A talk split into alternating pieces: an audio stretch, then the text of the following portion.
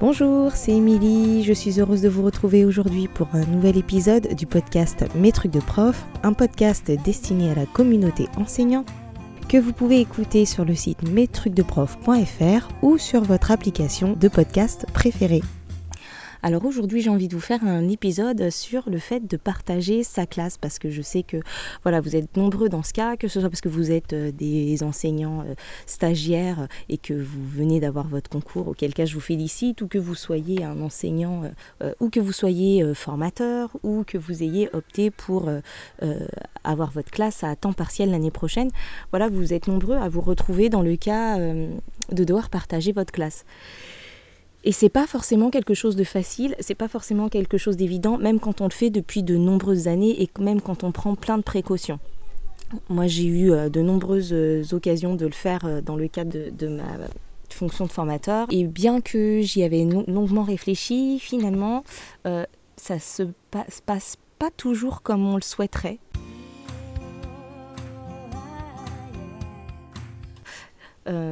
Alors déjà, pour un enseignant titulaire de sa classe, c'est pas forcément facile de, de, partager sa classe, de déléguer, de laisser euh, certaines choses ne pas être faites par soi-même, euh, de faire confiance à l'autre personne, et puis de, de, lui laisser de la place, de lui laisser de la place euh, dans l'espace, dans la prise de décision, dans l'affichage des, des, choses, etc.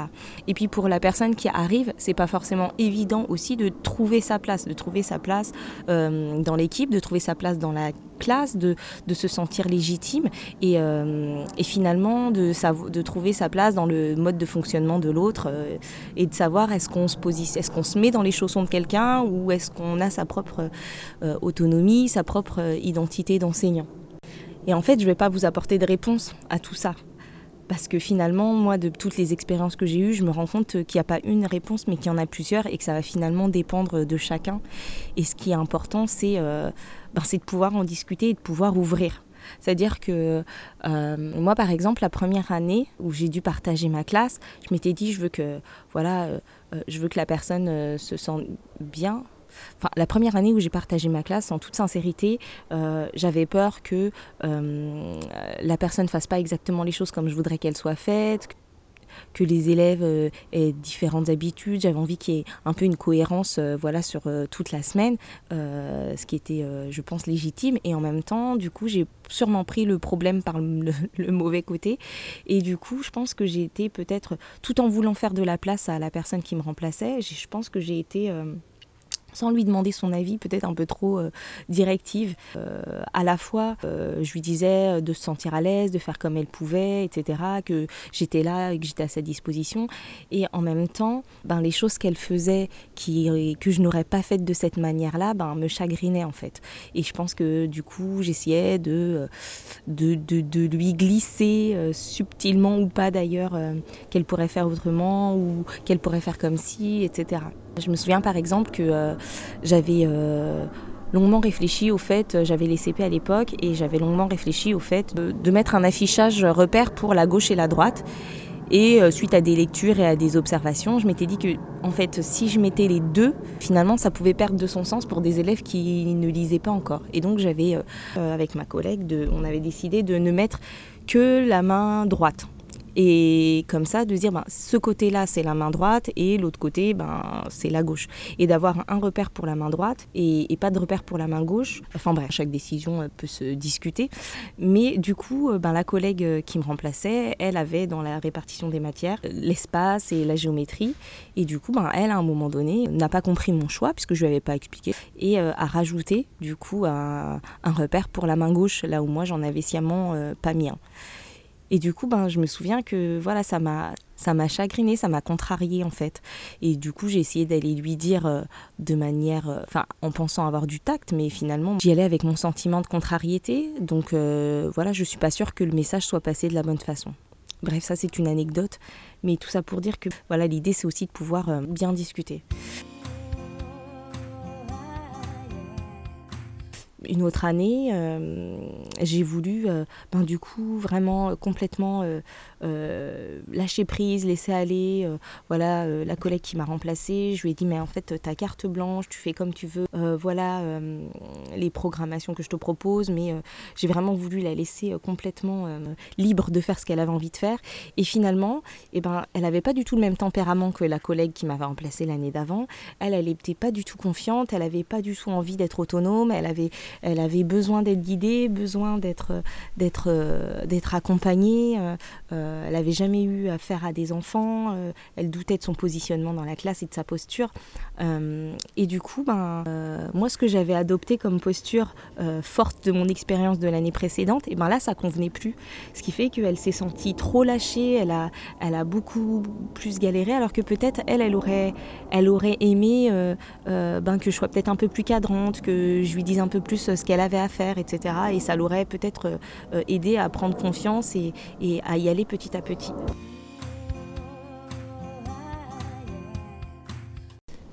L'année suivante, je suis tombée sur une collègue ben, qui était peut-être à mi-chemin entre les deux, qui était un peu plus, qui semblait en tout cas un peu plus sûre d'elle-même et du coup, ben, j'ai pareil, j'ai ben, voilà, à chaque fois, en fait, chaque année, je fais de la place dans les placards. Euh, euh, je lui ai demandé ce qu'elle, si elle avait des choses qui, qui la tentaient plus, pour ne pas lui imposer de, de, partage de matière. Et puis, euh, j'ai essayé de, enfin voilà, je me suis dit, ben, je vais l'associer complètement.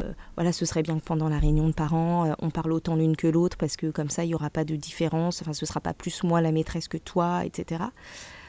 Et finalement, ben, même en faisant ça, ça marchait toujours pas parce que ben parce que moi j'étais là trois jours par semaine et elle qu'un seul jour par semaine parce que euh, euh, ben, finalement elle n'était pas à l'aise devant les parents et que finalement ben, pendant la réunion quand les parents posaient des questions c'est moi qui avais les réponses. Donc j'ai malgré tout même en essayant quand j'ai essayé de lui laisser la parole ben, je la mettais en difficulté.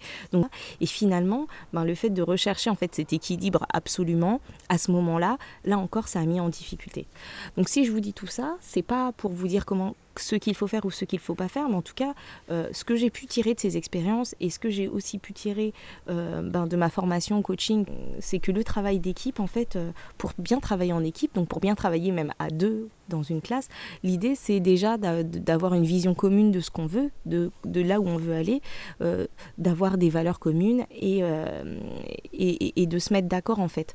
Donc il n'y a pas à présupposer que la personne aura besoin d'être guidée parce qu'elle commence ou à présupposer que la personne aura besoin euh, justement euh, de ne pas être guidée, d'être complètement autonome.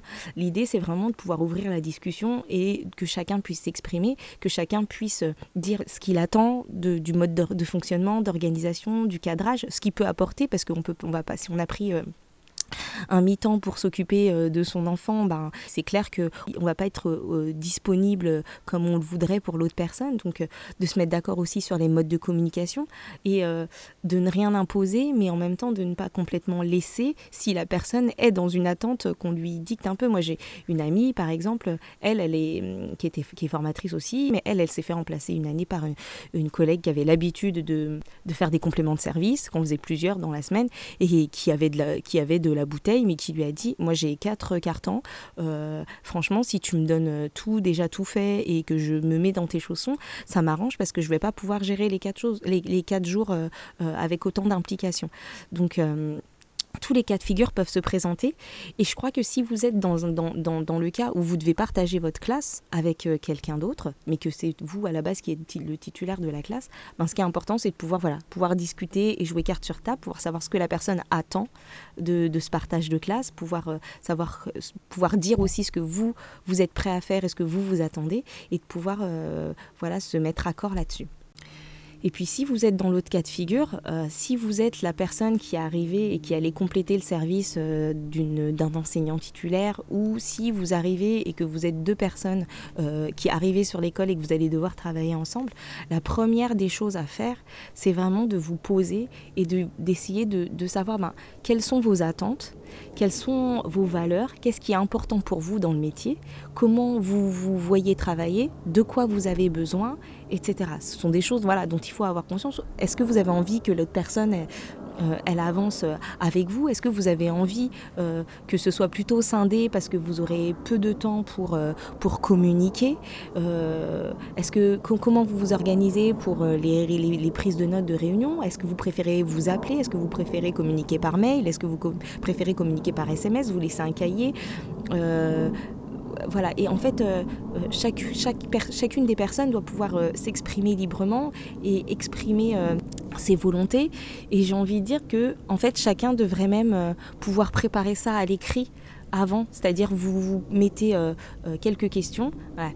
Comment, comment j'ai besoin de travailler, qu'est-ce qui m'aiderait, qu'est-ce que j'ai envie, sur quoi j'ai envie d'avoir de l'autonomie, sur quoi j'ai envie d'avoir du cadre, euh, à quel rythme j'ai besoin d'avoir les informations ou à quel rythme je peux les fournir, quelle est ma, ma, ma, force de travail à la maison, c'est-à-dire euh, dans quel cadre je travaille, est-ce que je travaille tard, est-ce que je travaille tôt le matin, euh, en fait plein d'informations comme ça que vous allez devoir vous des, des questions que vous allez devoir vous poser à vous-même pour pouvoir ensuite les exprimer clairement et, pouvoir tomber sur euh, un terrain d'entente et pouvoir mieux connaître l'autre personne pour pouvoir avancer ensemble. Et, euh, peut-être vous prévoir des, checkpoints euh, aux vacances à certains moments pour pouvoir dire bon bah comment on a travaillé, est-ce que ça te va, qu'est-ce qu'on réajuste, qu'est-ce qui a été compliqué, etc. Et c'est vrai que ça prend du temps, mais c'est important de le faire pour éviter les non-dits, pour éviter les frustrations, pour éviter la mésentente qui malgré tout arrive souvent dans des cas où on doit partager sa classe. Donc euh, voilà.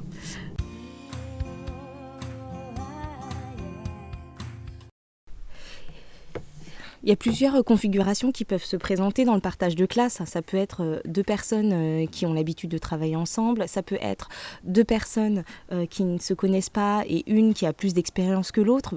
Vous pouvez aussi partager votre classe en étant deux personnes qui n'ont aucune expérience et qui commencent dans le métier. Voilà, et, toutes ces configurations-là sont compliquées. ça peut être aussi euh, euh, une personne qui était titulaire de sa classe depuis de nombreuses années et pour des raisons euh, personnelles ou familiales ou de formation, enfin peu importe, euh, décide de se mettre à temps partiel ou n'a sa classe que, hum, qu'à mi-temps, vous pouvez remplacer quelqu'un qui a l'habitude depuis de nombreuses années de partager sa classe et qui a déjà un peu avancé sur le sujet. Et vous pouvez aussi remplacer quelqu'un du coup qui, qui partage sa classe pour la première fois et, et pour laquelle euh, voilà ça va pas forcément être quelque chose d'évident. Il peut y avoir euh, des petites frustrations des petites craintes etc et en fait va falloir gérer euh, tout ça. Vous pouvez il peut y avoir une personne qui qui espérait enfin avoir sa propre classe et qui se retrouve ben, contrainte de partager sa classe parce que début de carrière et pas beaucoup de points et contrainte de partager une classe qui ne lui appartient pas vraiment mais qui a très envie de prendre des, des initiatives qui se retrouverait par exemple avec une personne euh, qui laisse sa classe pour la première fois et qui n'a pas l'habitude et qui a du mal à ne pas tout faire. Euh, il y a plein de choses en fait, plein de, tous ces cas de figure là sont autant de, choses qui peuvent amener euh, de la richesse et en même temps de la complexité. Et toutes ces choses là ont besoin d'être dégrossies et d'être mises à plat.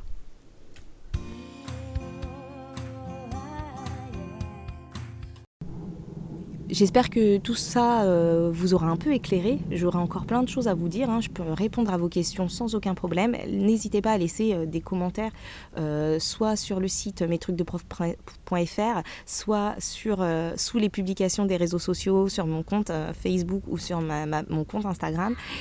Et voilà, pensez, euh, si vous appréciez ce podcast, à en parler autour de vous, euh, à laisser des, étoiles, 5 euh, étoiles si possible, sur Apple Podcast, à partager les publications en story sur les réseaux sociaux, et passez de bonnes vacances, passez un bel été, et je vous dis à bientôt pour un prochain épisode.